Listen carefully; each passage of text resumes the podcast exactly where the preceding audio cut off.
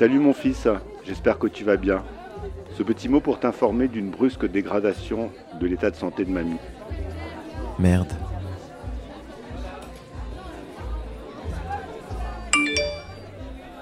Elle a été hospitalisée en urgence hier soir suite à un risque visiblement important d'infarctus.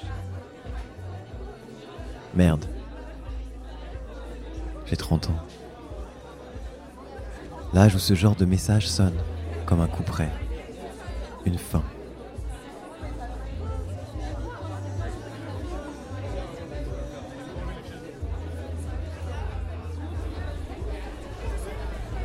Elle a passé sa nuit aux urgences et a été mise en soins intensifs de cardio. Ma grand-mère a 90 ans. L'âge où ce genre de message sonne comme un coup près. Une fin.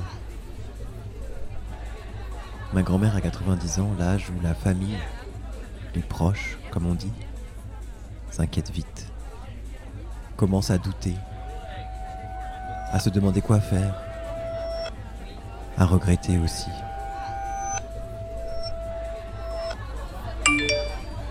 Ils doivent lui faire une intervention pour déboucher une artère et la placer sous traitement.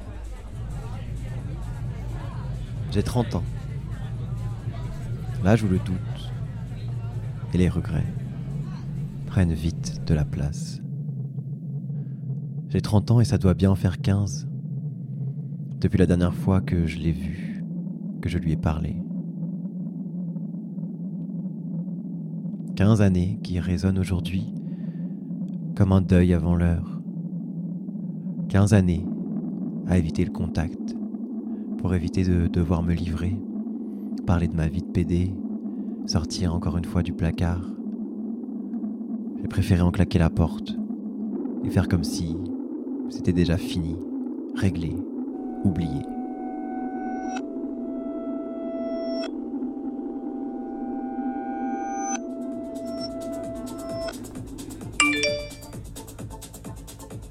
Elle devrait donc rester à l'hosto au moins une semaine, donc on est passé à deux doigts de la fin.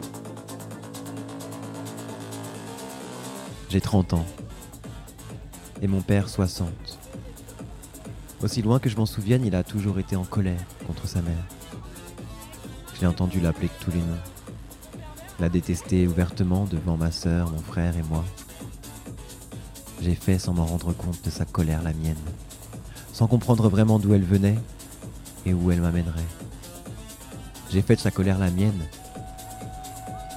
parce que c'était une bonne excuse.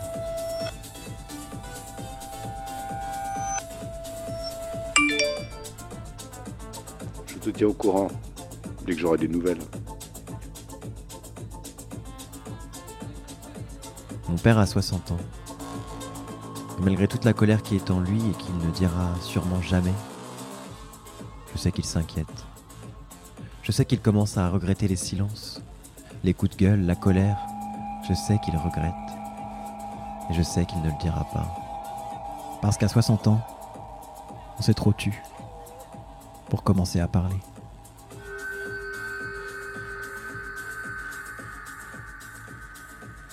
J'ai 30 ans.